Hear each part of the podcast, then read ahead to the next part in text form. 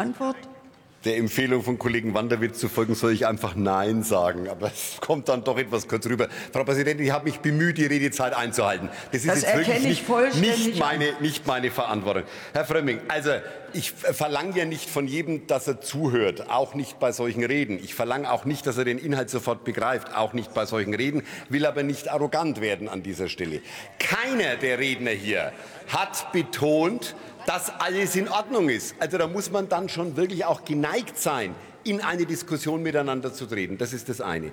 Dass es Fehler gibt, das ist selbstverständlich. Und deshalb, wenn Sie zugehört hätten, habe ich jetzt äh, in der Tat mich eines fremden Zitates bedient bei Herrn Plasberg, der sagt, politischer Übereifer, der zumal auch spürbar wird ist etwas, wovon der öffentlich-rechtliche Rundfunk, übrigens wie andere Medien auch, nicht gefeit ist. Das erhöht gerade die Kontrolle, die wir als Parlament, die wir als Politik haben. Und deshalb hat es überhaupt keinen Sinn, alles outzusourcen. Wir geben jede Form von politischer Verantwortung ab. Wir haben schon mal die Frage der Finanzierung outgesourced. Macht jetzt eine Kommission. Sie machen den Vorschlag, nehmt es doch in eine Enquete-Kommission. Also wir müssen uns als Politik schon selber darüber einig werden, wie wir die Kontrolle zwar nicht die inhaltliche, sondern ausschließlich die logistische äh, Kontrolle tatsächlich der Reformbedürftigkeit des öffentlichen Rundfunks regeln. Dafür braucht es tatsächlich Ihres Hinweises nicht. Danke.